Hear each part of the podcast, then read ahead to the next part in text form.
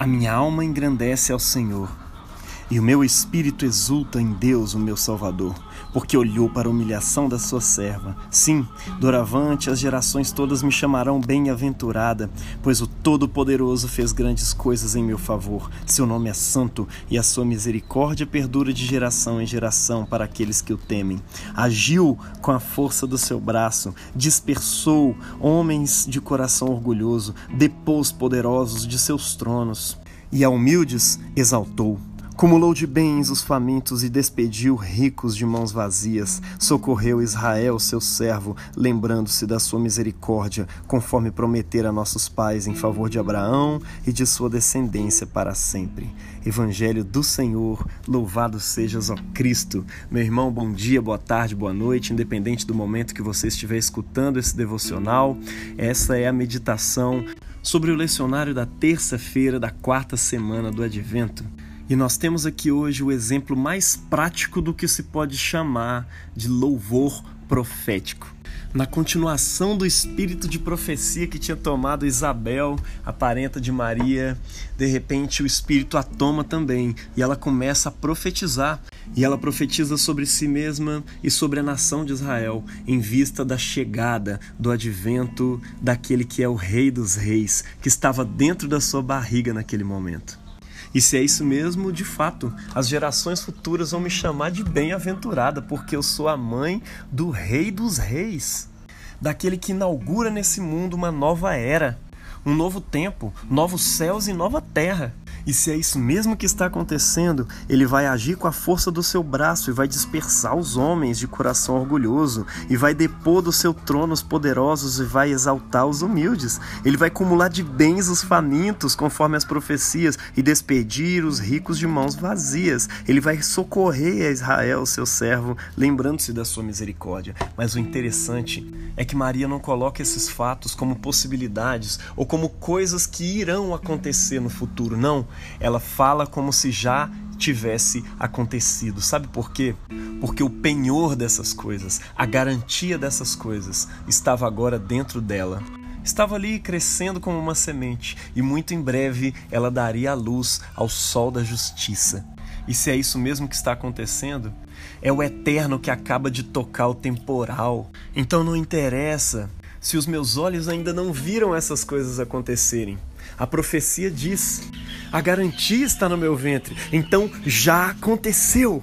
E eu acho incrível como que Maria relaciona todas as profecias dentro do seu conhecimento bíblico das escrituras daquele tempo. E no meio desse mix profético, ela relaciona tudo o que está acontecendo com o tempo em que ela está vivendo e relaciona com ela mesma. Isso é o verdadeiro louvor profético. O que Maria está fazendo aqui é um show de ortodoxia, meu irmão. Ortodoxia não tem a ver somente com opinião correta, com a opinião verdadeira sobre as coisas, mas também com uma adoração correta. E na verdade, a opinião teológica verdadeira, ela começa com uma postura de adoração ao Deus verdadeiro. Essa postura que nos conduz a uma teologia corandel, ou seja, aquela teologia feita com temor, feita a partir do senso da presença gloriosa de Deus uma teologia submissa, com temor. A expressão artística, meu irmão, poética, musical, plástica, escultural, nós cristãos precisamos aprender a enxergar tudo isso também como espaço de ortodoxia. Não somente os livros, as palestras, as pregações. Nessa passagem do Evangelho de hoje, Maria está falando profeticamente por meio do Espírito Santo, inspirada por Deus ali. E aquilo que sai de sua boca é poético e é feito com temor, em espírito de adoração e de submissão ao Senhor. Tanto que ficou registrado na tradição cristã como o grande Magnificat de Maria, devido à forma como ela começa, né? Minha alma engrandece, a minha alma magnifica ao Senhor. E essa poesia profética de Maria, ela tem alguns pontos que eu gostaria de chamar a atenção para você, especialmente você artista, você músico, poeta, artista plástico, escultor, escultora, eu gostaria que você prestasse atenção nisso. A sua arte é um espaço privilegiado de ortodoxia. E ela começa com adoração verdadeira e sincera diante de Deus. E eu quero usar o Magnificat de Maria como exemplo, como referência para todos nós artistas. E o primeiro ponto que eu gostaria que você atentasse é que ela conhecia a palavra de Deus. Nós precisamos ser esponjas, meu irmão. Precisamos estar encharcados da palavra de Deus, porque é ela que vai transbordar dos nossos lábios.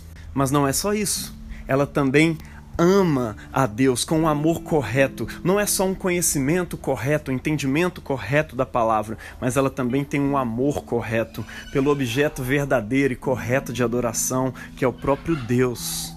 E em terceiro lugar, ela canta a partir dessa palavra. O amor a Deus e o amor pela palavra de Deus se juntam numa canção, se juntam numa forma artística que ela entrega diante do Senhor. E ela canta a partir da palavra. Não precisa ser uma cópia da palavra, mas ela está ali o tempo inteiro em perspectiva, determinando aquilo que ela vai dizer. E por fim, ela aplica a palavra à sua realidade. Ela enxerga o que está acontecendo ao seu redor a partir da palavra de Deus. Ela se vê a partir dessa palavra.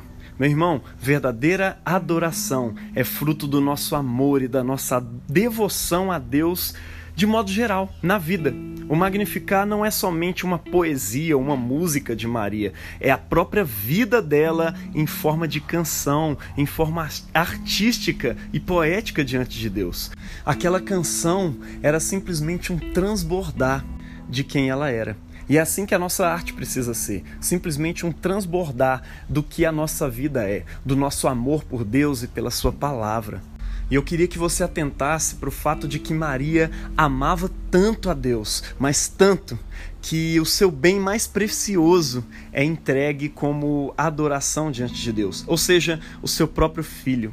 E essa perspectiva de adoração é a mesma expressa por Salomão anos atrás, quando ele está fazendo uma dedicação do templo ao Senhor, depois de oferecer uma oferta de riqueza que jamais alguém já havia oferecido e jamais iria oferecer diante de Deus. Ele diz ao Senhor: Porque tudo vem de ti, Senhor e do que é teu te damos. Essa consciência de que tudo que nós temos pertence a Ele e na verdade nada temos, tudo é dele e do que é dele mesmo.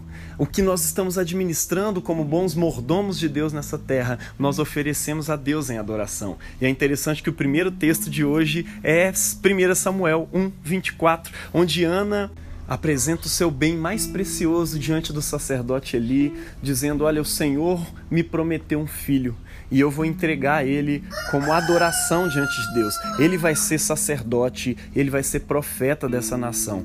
Não importa a dor que eu vou sentir. E eu fico imaginando também, fazendo um paralelo com Maria, quanta dor ela sentiu ao oferecer o seu próprio filho a Deus.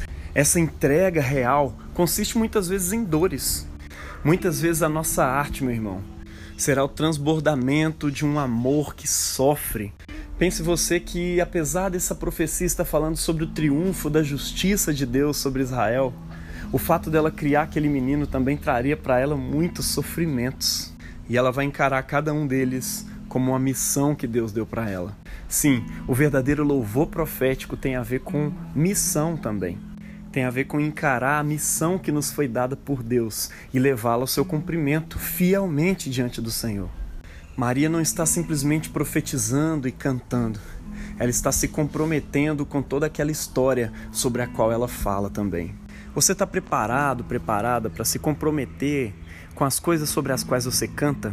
Muito em breve, Maria sofreria com o sumiço do seu filho adolescente, sofreria ainda mais com o caminho dele até a cruz, vendo ele ser espancado, chicoteado, cuspido pelas pessoas, levantado na cruz. Sofreria também vendo o seu filho, seu bem mais precioso, sendo sepultado atrás de uma pedra.